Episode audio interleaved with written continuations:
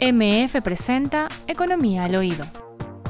En este episodio, Manuel Ferreira explica y analiza los alcances de la matriz energética de Paraguay y las implicancias del acuerdo bilateral Ande-Electrobras. Este programa fue realizado el 30 de julio de 2019. Vamos a hablar del acuerdo, del acuerdo bilateral sobre compra de energía entre Ande y Taipú, que fue un tema muy discutido en los últimos días y creo que es interesante entender algunas cosas.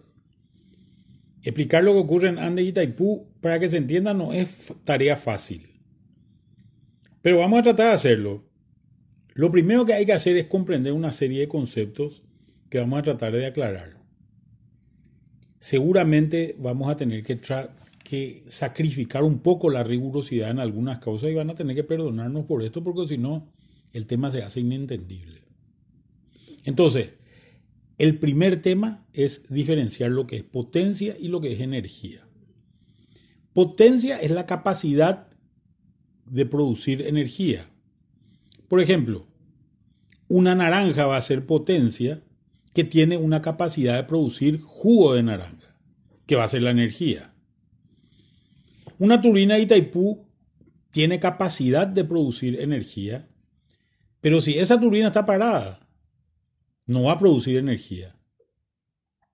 La potencia se mide en kilovatios, en megavatios, que son mil kilovatios, en gigavatios, que son mil megavatios.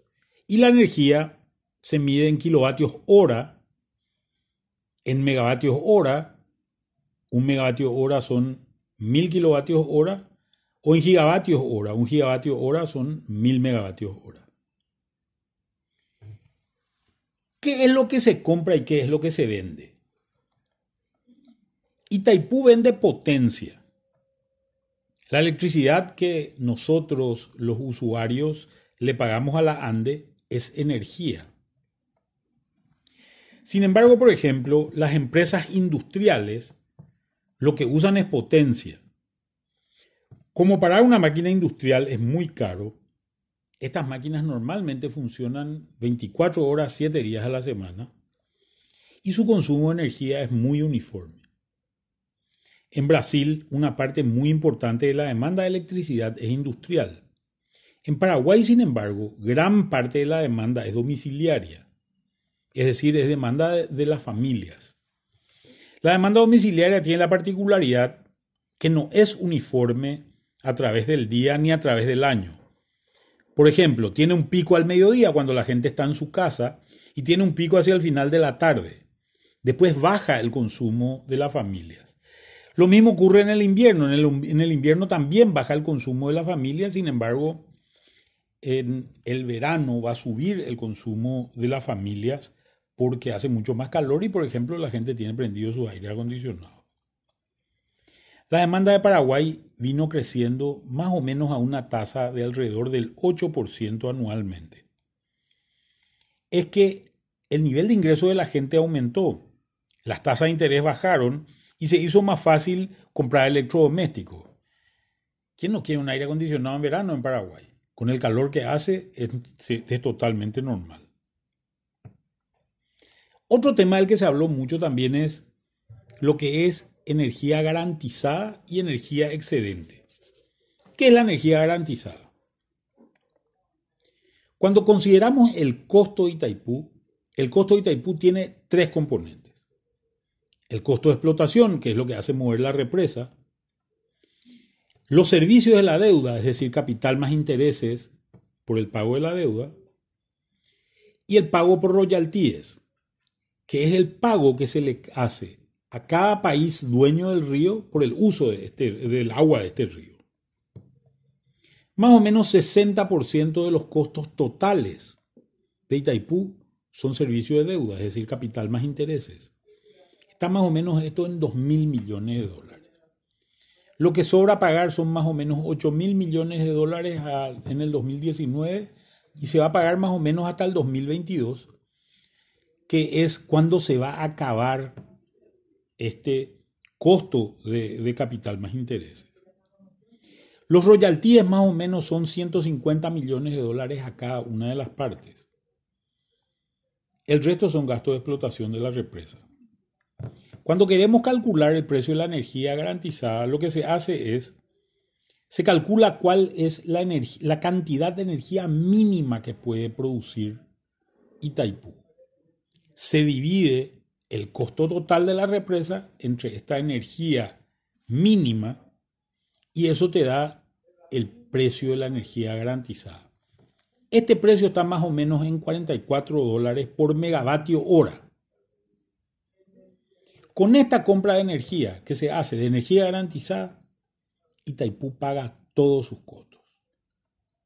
Básicamente todo lo que venga encima de eso va a ser ganancia, pero la empresa no tiene ganancias. Esto es algo importante de considerar. Y esta represa tiene capacidad de producir obviamente más energía que la energía mínima. Solo que esta no está, no está asegurada, no se puede garantizar que siempre se va a producir. Esta es la que se llama energía excedente. Como ya se han pagado todos los costos, ¿a qué precio se vende esta energía? Se vende para cubrir solamente el derecho a uso del río, es decir, para cubrir los royalties. Entonces el precio de esta energía es mucho más barato, está en más o menos 6 dólares por megavatio hora.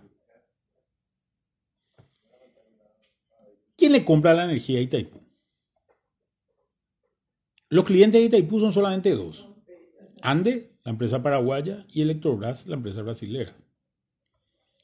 La electricidad de Itaipú es 50% de Paraguay y 50% de Brasil. Entre ambos clientes le tienen que comprar toda la electricidad producida por Itaipú. Electrobras puede comprar el 100% porque Brasil tiene muchísima demanda de electricidad, pero Ande no puede. Primero porque no tiene la demanda suficiente para vender esa cantidad de electricidad, ni tampoco tiene la infraestructura para sacar la electricidad de la represa.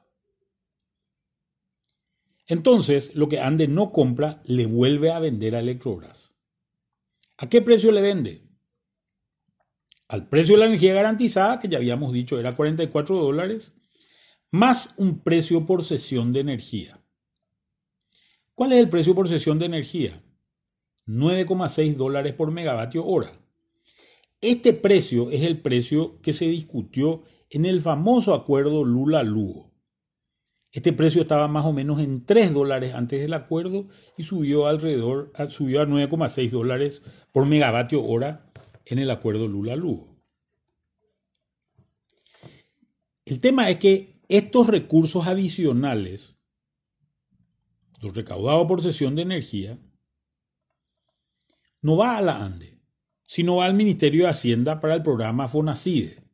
El programa FONACIDE es el que paga, por ejemplo, dentro del Fondo para la Excelencia de la Educación, las becas Carlos Antonio López. Lo que se recauda en concepto de royalties tampoco va a la ANDE, sino que va 50% al Ministerio de Hacienda y 50% es destinado a municipalidades y gobernaciones, en general afectadas por la represa y otras más. En otras palabras, ANDE no percibe nada de lo que se genera excedente en Itaipú sino que va a distintas organizaciones. Básicamente, la energía pertenece 50% a Paraguay y 50% a Brasil. Tanto la energía excedente como la energía garantizada. Brasil, sin embargo, argumenta que la energía excedente debe ser repartida proporcionalmente a lo que cada país retira. Si Brasil retira 90% y Paraguay retira 10% de la energía garantizada, entonces esa debe ser la misma proporción en que se reparte la energía excedente. Es decir, si yo llevo con 90% como Brasil, como Brasil de, de la energía garantizada, también debería llevar 90% de la energía barata, que es la energía excedente.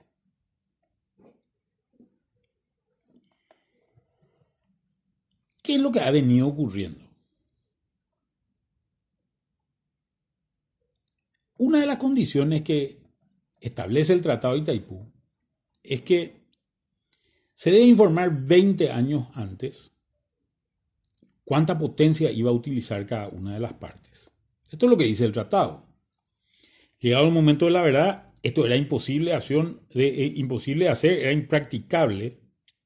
Entonces se dividió en dos pedidos de 10 años, que también era impracticable, también fue un problema. Entonces, primero se empezaron a hacer proyecciones cada dos años y finalmente se empezaron a hacer proyecciones anualmente. Como estas decisiones eran violatorias del tratado, cada vez más quienes intervenían eran los organismos técnicos y no los organismos políticos. En otras palabras, nadie quería firmar, porque no estas decisiones estaban en contra de lo que decía el tratado. Entonces, por si acaso, mejor que decía un técnico y mejor que se decía sin dejar documentos de respaldo para esto. En los años 90, Brasil, que estaba mal económicamente en aquel momento, deja de pagar por su energía o paga menos por su energía. Como Itaipú no tenía plata porque vendía energía por debajo del costo para poder mantener la represa, entonces lo que hizo fue financiarse durante ese tiempo. La deuda obviamente va subiendo y esto es lo que se llama la deuda expuria de Itaipú. Después, cuando Brasil mejoró su situación, decidieron arreglar este tema y se decide tomar un crédito y refinanciar toda la deuda hasta el año 2023 en estos pagos de 2 mil millones anuales, que es lo que señalábamos antes. En otras palabras, se genera una deuda porque uno de los socios pagaba y cuando se reestructura la deuda, los pagos de esa deuda la empiezan a hacer los dos socios, el que había dejado de pagar y el que no había dejado de pagar. Esto es lo que dice Jeffrey Sachs. Dice que la deuda está pagada y que Paraguay ya no debe nada. Con este presidente de la deuda espuria en el año 2002, cuando Paraguay estaba mal económicamente, después de la crisis argentina del año 2001, Brasil lleva toda la energía y Paraguay compra solamente la energía barata cuando la necesita, que es normal normalmente en los momentos de pico. Hay que entender más o menos cuánto es lo que compra Ande. Ande compra más o menos 3.500 megavatios, potencia obviamente. De estos, 1.300 más o menos son los que contrata con Itaipu. 500 más o menos vienen de Acaraí o de Yacyretá y sobran unos 1700 megavatios, que básicamente compra de energía excedente, es decir, compra a 6 dólares por megavatio, por megavatio hora. Esto obviamente hace que el precio, el costo de la energía para Ande sea menor que el de Electroras. El de Ande anda más o menos por los 25 dólares por megavatio hora y el de Electrobras por más o menos 38 dólares por megavatio hora. Brasil obviamente se venía quejando por esta diferencia. Cabe destacar que esta diferencia se había generado durante los gobiernos del PT en Brasil, cuando el PT sale del gobierno y sube Bolsonaro, este empieza a querer arreglar la situación. Ande y más específicamente Pedro Ferreira se oponen a esto. ¿Por qué? Porque el 60% del costo de la Ande es la electricidad que le compra a Itaipú. Obviamente el gobierno de Bolsonaro cambió la posición que tenía Brasil anteriormente. Brasil se presenta en la época de Lula y en la época del PT, en la época del PT, pero fundamentalmente en la época de Lula como un país mucho más hegemónico que le podía dar estas pequeñas cosas a Paraguay y a otros países de la región para tratar de, hacer la gran América socialista, posiblemente entre comillas, que era lo que buscaban hacer. Esta visión no la tiene Bolsonaro. Bolsonaro tiene una visión mucho más relacionada a lo que había sido siempre Brasil anteriormente, una visión mucho más concentrada en lo que es Brasil y tratando de mantener los tratados, obviamente, y las negociaciones que se tienen con los países en lo que está escrito.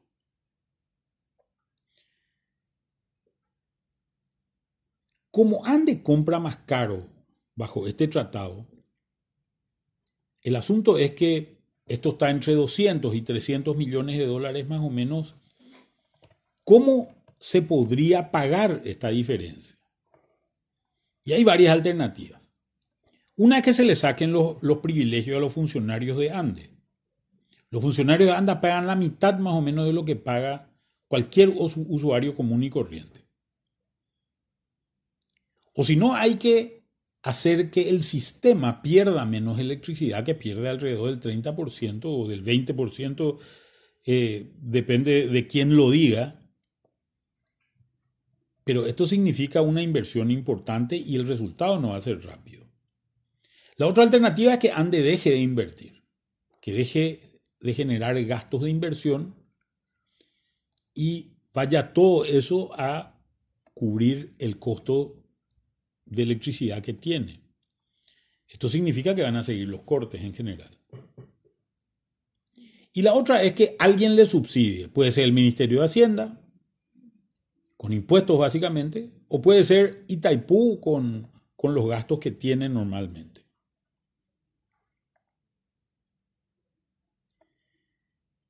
¿Qué es lo que pasa? Brasil en señal de protesta deja de pagarle a Itaipú.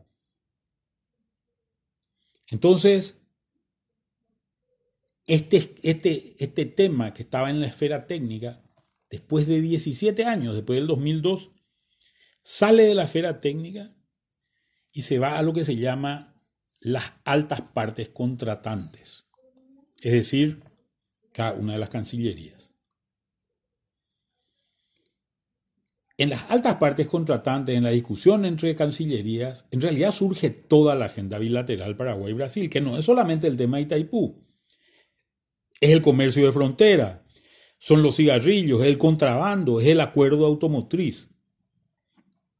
Yo personalmente no creo que sea casualidad que más o menos en la misma época de firma del acuerdo del 24 de mayo haya salido a luz el tema de las remesas de reales a Brasil, lo del acuerdo automotriz.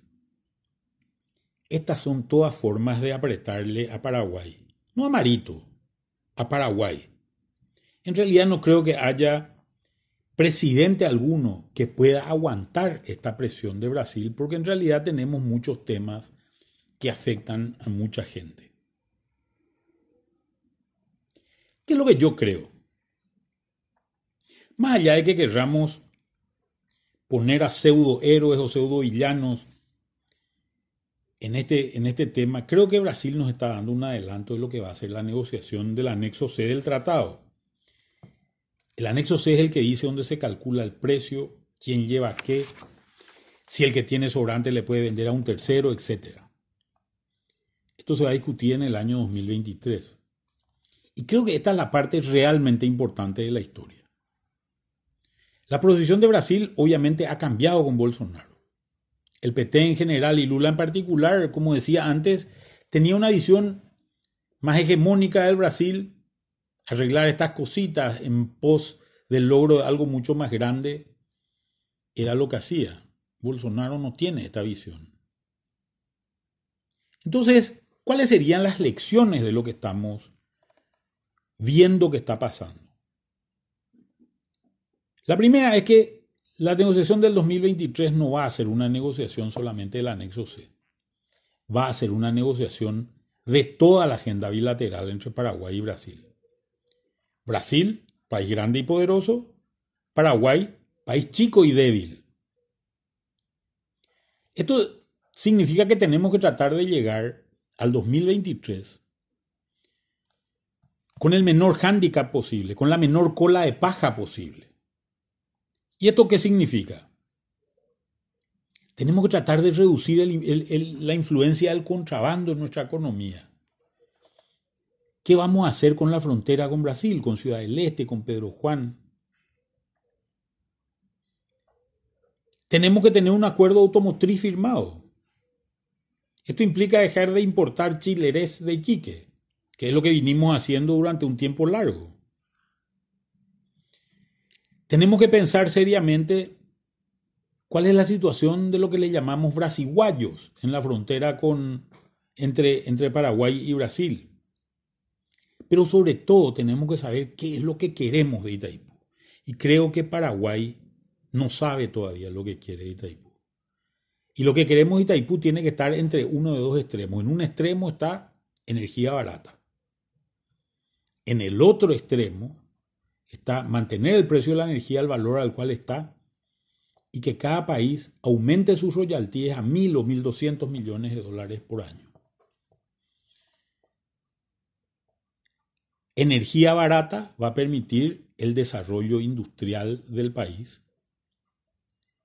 El hecho de que tengamos royalties más altos va a hacer que el gobierno tenga más dinero y ese gobierno, e, e, ese dinero que se, que se tenga a través del gobierno debe ser gastado en algo que ayude al desarrollo del país. Esto tenemos que pensarlo y discutirlo los paraguayos. Pero hay una segunda lección. Cuando negociamos entre cuatro paredes con Brasil, Brasil no termina durmiendo. Y es lo que se notó acá. Pero no solamente Brasil, creo que también lo mismo ocurre muchas veces con Argentina. Es el debate entre país grande y país pequeño. Yo creo que podemos llevar esta discusión a foros internacionales, hacer una discusión abierta, transparente, donde todo el mundo se entere, no solamente en Paraguay, sino en todo el mundo que esta sea una discusión en senos como Naciones Unidas o el Fondo Monetario Internacional. Si Jeffrey Sachs es asesor del gobierno en este tema y además es asesor del secretario general de Naciones Unidas, puede conseguir que este tema se lleve a estos grandes foros. Porque creo que solamente la transparencia y la internacionalización de la discusión nos puede llevar a equilibrar la cancha. Y solamente en una cancha equilibrada es donde podemos triunfar. O por lo menos conseguir algo que a Paraguay le convenga. Este podcast y otros puedes encontrarlos en Spotify y SoundCloud como MF Economía. Y no te pierdas la próxima edición del podcast Economía al Oído.